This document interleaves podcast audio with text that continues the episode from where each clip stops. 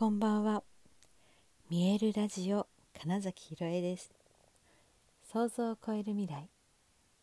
自然はいつも大きな愛で包み込み真実を伝えてくれる。ネイチャーメッセンジャーをしております。はい。改めましてこんばんは。2021年10月29日見えるラジオ始まりました。残すところね10月もあと2日となりましたね。はいまだ今日もねじゃ札幌からお届けしております、え、今日そうですね、えー、前回ね、札幌に来た時に気になっていて予約が取れなかったというか、まあ、時間が合わなかった、えー、施術なんだろうな施術といってもうんとまあ、寝ているだけというか、うん、アクセスバーズに近いというかね、はいまあ、そういうのがありましてで今日はそこに、まあ、行ったわけですけど、とね、ニュースキャンっていう、まあ、ロシアの機械、うん、簡単に言うとそう。簡単に言うとロシアの機械を 使ってあそうそうそう。波動測定器って言ったら通じる人が増えるかな？うん、で、まあ、そういうものを使って今自分の体の状態、えーと、血管だったり、まあ、まだ細胞レベル、えーと、遺伝子レベル、まあ、そういうものまでどういう状態にあるかっていうのを、うん、測り、え、プラス、うん、それをできる限り、うん、本来あるべき状態に戻すとか。自然に、治癒できる自分の免疫力を高めて、うん、くれるというかそういう状態に戻すのような、まあ、そういうことをその機械でできるんですよ。あそうそうただ測るだけじゃなくって、えー、何か、うん、ここはよろしくないよというものを見つけて整えてくれるっていうとこまでの一連の流れなんですよね。で、あのー、その機械に対してっていうものの別に事前情報とかは全然私はほんと入れていかなくてただまああのね実はそのサービスを提供しているのが、えー、高校の同級生の方でであまあなんか他の人も受けに行ってるぞっていうのをなんとなく見てたわけですよ。で私にとってそのなんか波動測定みたいのはね3年3年前かな、うん、ぐらいから結構、えー、ちょっと波動水みたいなものを作ってもらってたりしたこともあったり、うん、結構なんだろうな。そういうふうにして、見えないもので自分を整えるっていうなんかそういうことをね結構ね関わってたのもあり、まあ、めちゃくちゃそれが、まあ気になっててで、まあ、今回行けたと。でね、まあ、測っていく時にうんと低周波の今度は音ねで低い方の音で、えーとまあ、統計学的にここの場所をになんかまあこの音を当てるとこういう反応があるよみたいなねデータに基づいたグラフっていうのが例えばあったとします。で今の自分私がどうなってるかっていうのを、まあ、そのグラフと当てて照らし合わせた時にできるだけ差がない方がいいと。うん、もちろんだからそれが理想ですよね。でただ掃除似ていればそこまで心配しないと。全く同じなんでそれはね誰一人ないのであ平均このくらいですよって言ったら例えばその辺の枠の中で行ったりしたりしてるのには何も、うん、ないんだけどちょっとそこがあまりに離れたりとか逆向き、うん、膨らんでるとこがへこんでるみたいになった時は何か原因、うん、ストレスがとてもかかってるんじゃないのかしらと調べるそうなんですね。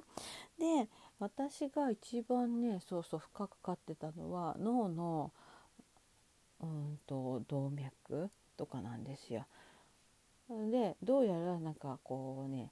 面白いんですけどすごい面白いと思ったのが、うんと、喧嘩してきたとかね。前の日に例えば彼氏喧嘩しましたとか。あと会社ですごい嫌なことがあって一生懸命我慢してましたとかね。そういう分かりやすいうんと気持ちストレスのかかっている状態を経てくると本当にねいろんなところがちょっとストレスかかってますってなるらしいんですよ。で私自身の気になるところは、まあ、一番はそことえプラス目と、まあ、目もねもう本当に使ってるからそれは全然、ね、おかしいよって負担かかってますよっていうのは何の疑問もなく。であとそうですね。本当にその遺伝子レベルみたいなところで ちょっと何かストレスがかかってるみたいですみたいな。でもね何かしかないわけじゃないですかそれこそ特に、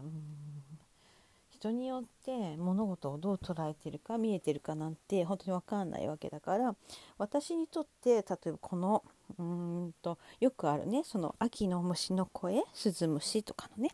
えー、っと虫の声音色がああいい声だないい音だなって思う人もいれば何このうるさいのって思う人もいる。でそのうるさいのって思ってる人にとってはスズムシが鳴いていることが、まあ、とてもストレスになったりするって思うと、まあ、具体的に何がストレスになっているのかというのはねわからないんですよ正直ね。ただどうやらそうらしい。そういう風になってるよぐらいなんです。で、まあ、それに対してうんと整えてできるだけニュートラルな状態に戻せたりすればいい、うん、っていうのが、まあ、そこでやっていること。でそのニュースキャンが、うん、やってるのは本当にね単にいわゆるその周波数だけを見ているというかね、うん、ここにこれを当てたらどういう返しがあるのみたいなことですね。えー、なんだ洞窟に向かって あって言ってすぐにそのまんま「は」って書いてくるのか例えば「は」って言ってちょっと経ってから急に「」ってなんか遠くの方に響いてたりとかするとかね。もしくはだから「あーって言ったのがそのまま「あーわーわーわーわー」ってなるみたいな。なんかねえっ、ー、と、まあ、超ざっくりですけど。そういうイメージです。でね、まあ、そんな風に聞いた時に、えー、マシューハス音を当ててるんですよみたいなこととか、まあ、いろいろな箇所のデータをが出てきてえー、っとねほ、まあ、本当にすごいスピードでいろんな場所を調べていくみたいなものを画面に映っててねそれをま見てるわけです。で私ね うわ脊椎だとか言って背骨の絵とかが出てきた時とかにね、まあ、大興奮するわけです ですよ。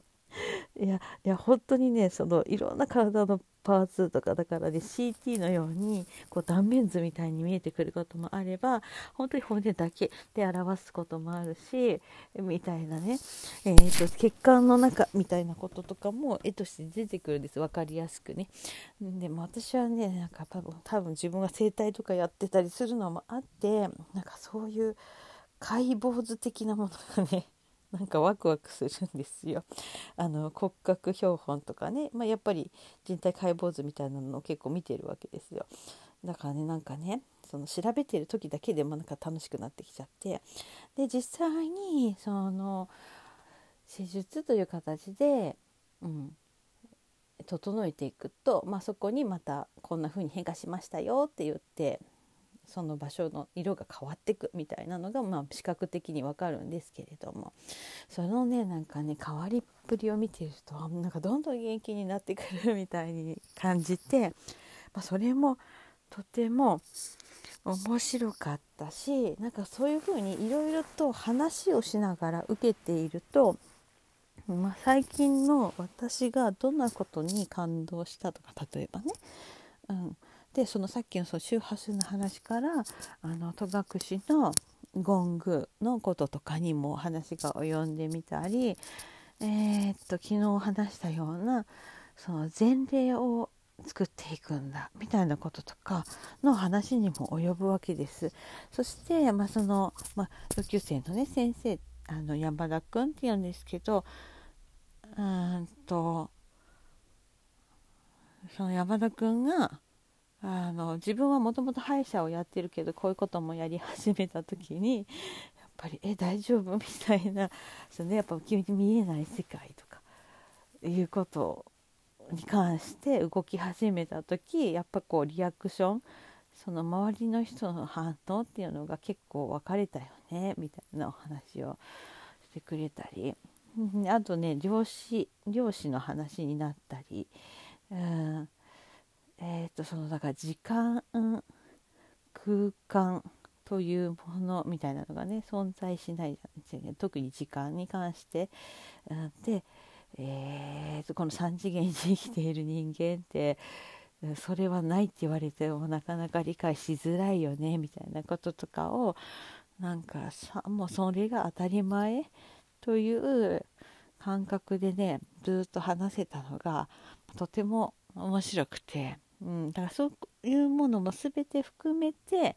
今日のその、うん、受けに行ったニュースキャンを使った施術波動測定して整えてもらった時間っていうのが、うん、やっぱここでこの時間に行けたことが、まあ、必然だったのかななんていうふうに思っています。はいということで、え本日もご視聴くださりありがとうございました。2021年10月29日、ピエールラジオ、金崎ひろえでした。おやすみな